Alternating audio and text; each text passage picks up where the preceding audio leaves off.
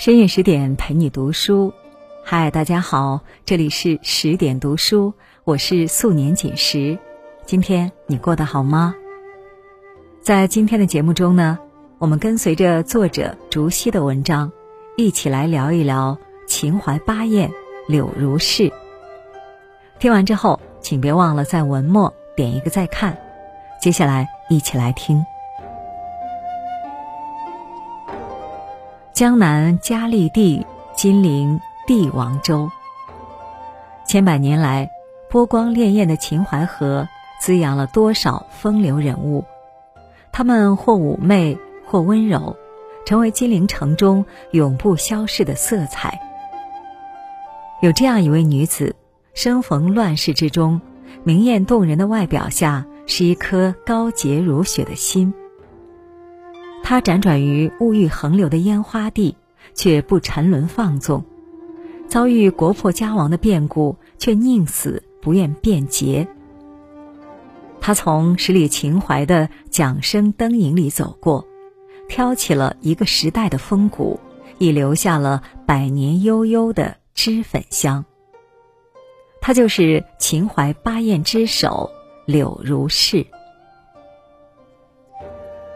柳如是，如是柳。柳如是就像自己的名字，凭借杨柳一般的美丽风姿和柔韧傲骨，让无数人倾心。王国维视她为女中豪杰，陈寅恪称她为一代知己。即使在双目失明、右腿摔断的情况下，也坚持以口述的方式为她写下了八十万字的。柳如是别传。他用传奇的一生告诉我们，一个人能拥有怎样的高度，都取决于内心的品格。一六一八年，一名女婴诞生在秦淮河畔。然而，没有人知道她姓甚名谁，父母来自哪里。她是被家人抛弃的弃婴。像商品一样被辗转几手，连名字都是长大后自己取的。十岁那年，他被卖给江南名妓徐佛，学了一身才艺。十四岁，他又被送给大学士周道登，耳濡目染下习得了写诗的本领。只是好景不长，周道登去世。女孩又被他的家人卖到了妓院里去了。在那段飘零的时光里，女孩给自己取了很多个名字：杨昭、杨颖莲、杨爱，每个名字都有她的影子。小小年纪，她就已经懂得，比起顾影自怜，更重要的是学会自爱。几年后，女孩乘船南下苏州，看着两岸远山如黛，她再次为自己改名柳如是。名字出自辛弃疾的一首诗：“我见青山多妩媚，料青山见我应如是。”她希望自己能如山峦那般，秀丽之中自有一番坚定品格。因为才情卓绝。加上容貌脱俗，柳如是的名声很快传开了。很多才子名流都蜂拥到青楼门前，希望见他一面。可柳如是并不因此轻许芳心。曾经有一位公子想用三十金买柳如是一笑，结果惹恼了柳如是，他生气的质问保姆：“他到底给了你多少钱？”怎么让这样一个奇俗的人来见我？为了彻底摆脱这位公子，柳如是剪掉了一缕秀发送他，算是两清了。十六岁时，柳如是结识了云间三子宋征瑜，两人词曲相通，琴瑟相和，度过了一段浪漫又缠绵的日子。然而不久后，宋征瑜的母亲知道了儿子和妓女交往的事情，她坚决反对两个人在一起。宋征瑜也因此陷入了彷徨之中。心上人的懦弱让柳如是十分心碎，他摔断了七弦琴，从此与宋征瑜不复相见。后来，柳如是又被松江才子陈子龙猛烈追求，但在得知陈子龙已有婚配后，柳如是还是毅然离开了他。即使陈子龙怎么挽留，也无济于事。杨绛说：“无论什么关系，情分被消耗殆尽，缘分便走到了终点。把自己还给自己，把别人还给别人，让花成花，让树成树，从此山水一程，再不相逢。愿来生不见，不欠，不念。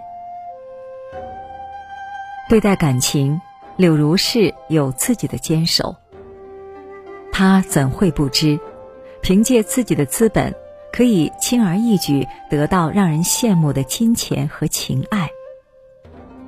但他依然守牢底线，不把自己轻易托付给任何一个人。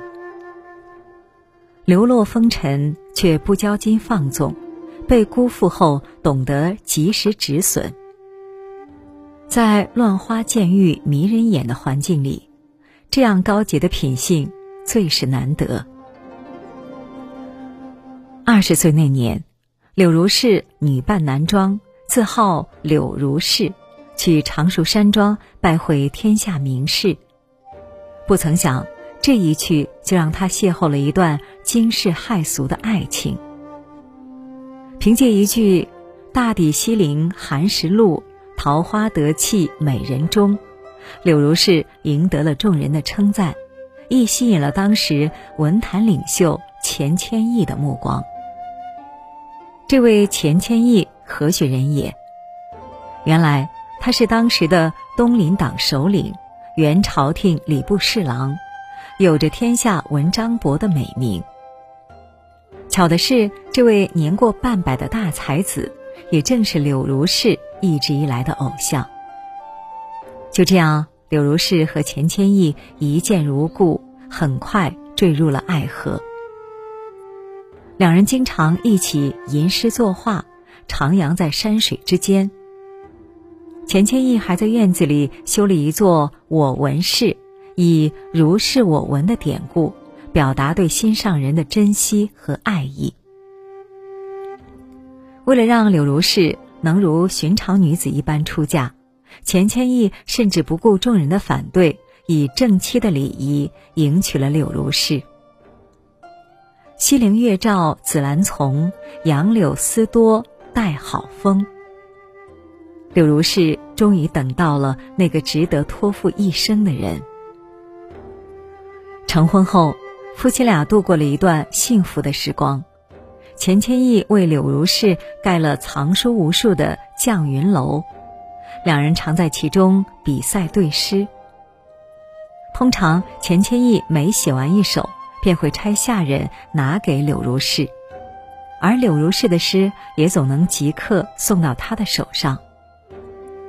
两人还一起校对书稿，柳如是凭借高超的记忆力，帮助丈夫完成了《列朝诗集小传》的部分勘定工作。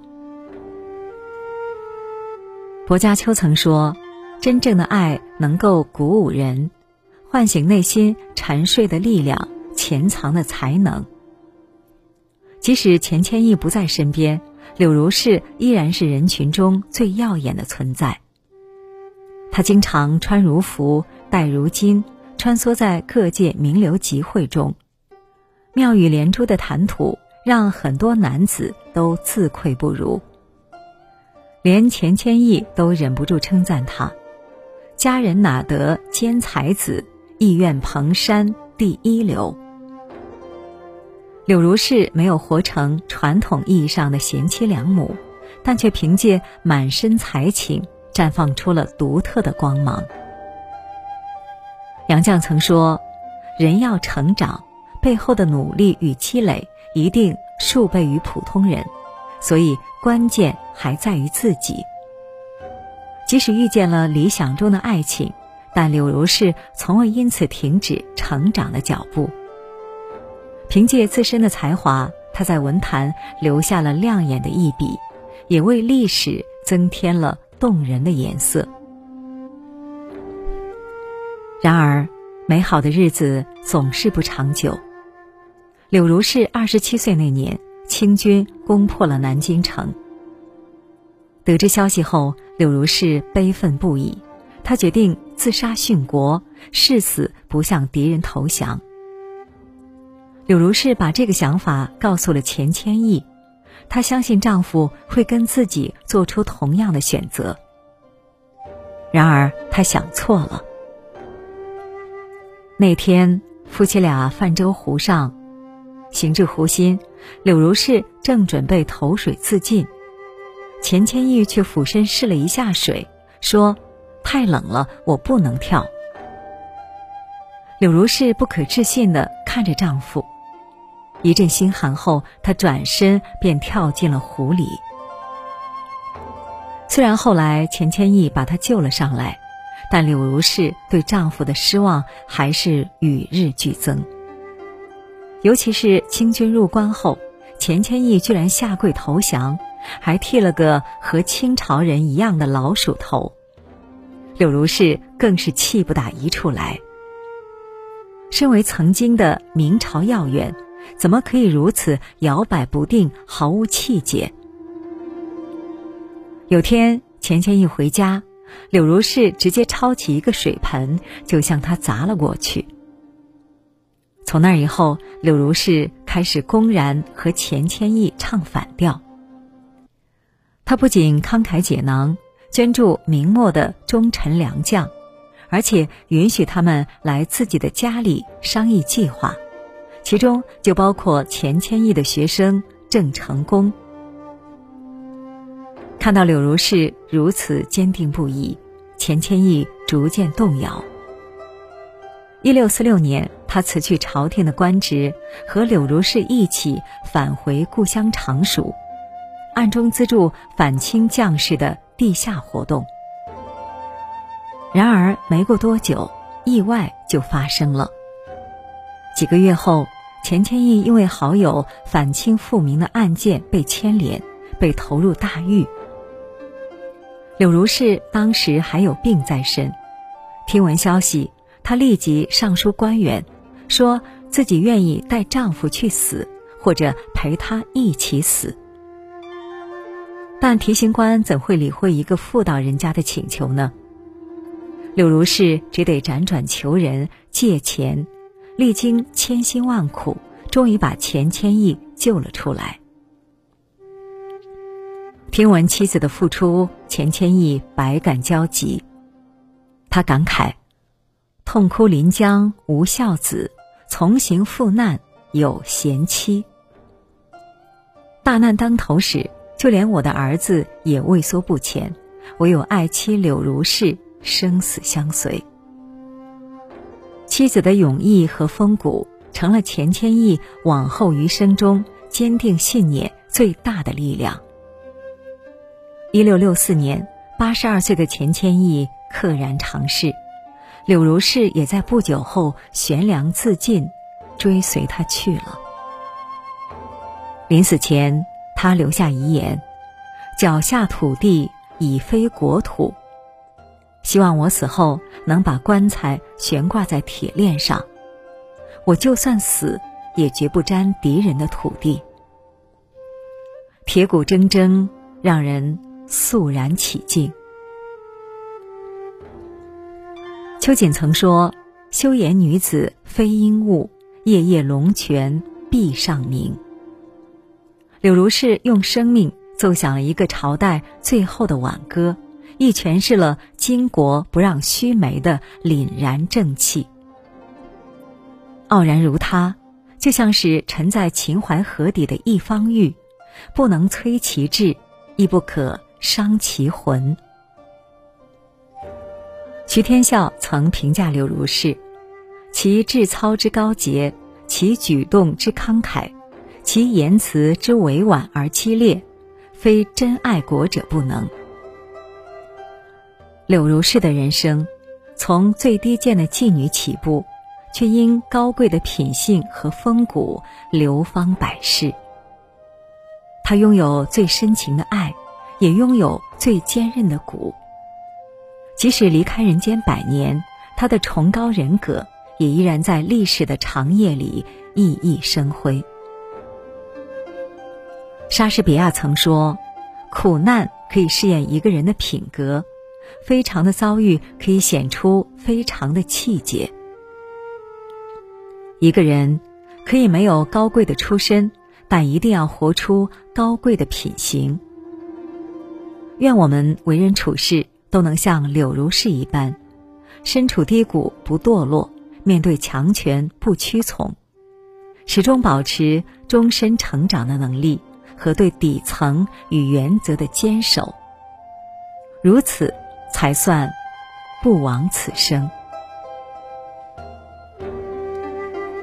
好了，今天的文章我们就分享完了。更多美文，请继续关注十点读书，也欢迎把我们推荐给你的朋友和家人，让我们在阅读里遇见更好的自己。今晚就是这样，我是素年锦时，祝你晚安。做个好梦。